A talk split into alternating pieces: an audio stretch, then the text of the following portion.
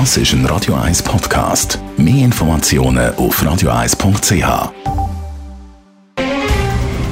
Der Finanztag auf Radio 1. Verstehen, was Menschen und den Markt bewegt. In Zusammenarbeit mit der Zürcher Privatbank Merki Baumann. www.merkibaumann.ch wir haben den Gerard Biasco, der Anlagechef der Privatbank Merki Baumann. Und wir schauen, Gerard, in die USA. Wie zeigt sich die US-Inflation im Dezember? Ja, im abgelaufenen Monat kann man sagen, ganz trocken gesagt, höchste Inflation seit 40 Jahren. Und bei der Kerninflation ist es auch nicht viel weniger. Dort ist es in den letzten 30 Jahren nie mehr so hoch gewesen. Konsumentenpreise in Amerika sind 7% zum Vorjahr angestiegen. Und die Überraschung war eigentlich zum Vormonat, gewesen, nämlich gerade nochmal ein halbes Prozent stärker. Was waren das mal Treiber von den Konsumentenpreisen? Ja, es ist natürlich bekannt, dass die, die, Energiepreise weiterhin hoch sind. Das ist aber eigentlich das mal nicht so entscheidend gewesen. Es ist wirklich in der Breite abgestützt. Das heißt, in vielen Bereichen kann man jetzt einfach Preise erhöhen. Man sieht das eben an der Kerninflation. Ohne Energie und Nahrungsmittel ist die auf 5,5 Prozent zum Vorjahr gestiegen.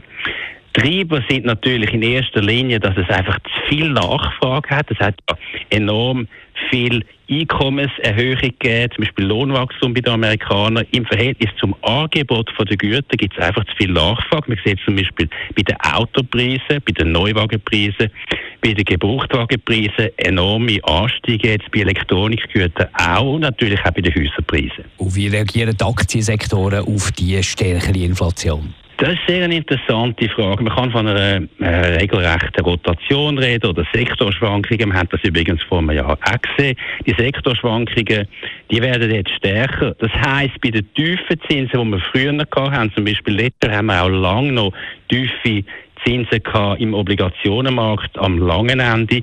Bei tiefen Zinsen haben natürlich die höher bewerteten Aktien können profitieren. Die leben ja vom Zukunftswachstum, die sogenannten Wachstumsaktien.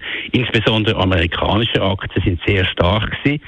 Jetzt, wo die Zinsen ansteigen, und sie werden noch mehr ansteigen, wir wissen ja das von der US-Zentralbank her, kommen die Wachstumsaktien, die höher bewerteten Aktien eher unter Druck. Auch die amerikanischen Aktien verlieren im Verhältnis zu den nicht-amerikanischen Aktien und profitieren dann eben so die sogenannten Value-Aktien, das heißt die tiefer bewerteten Aktien. Danke vielmals für die Einschätzung, Gerard Biasco, der Anlagechef der Privatbank Merki Baumann.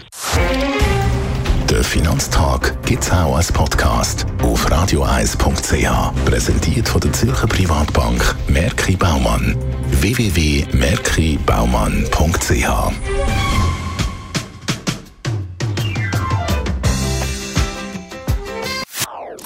Das ist ein Radio 1 Podcast. Mehr Informationen auf radioeis.ch.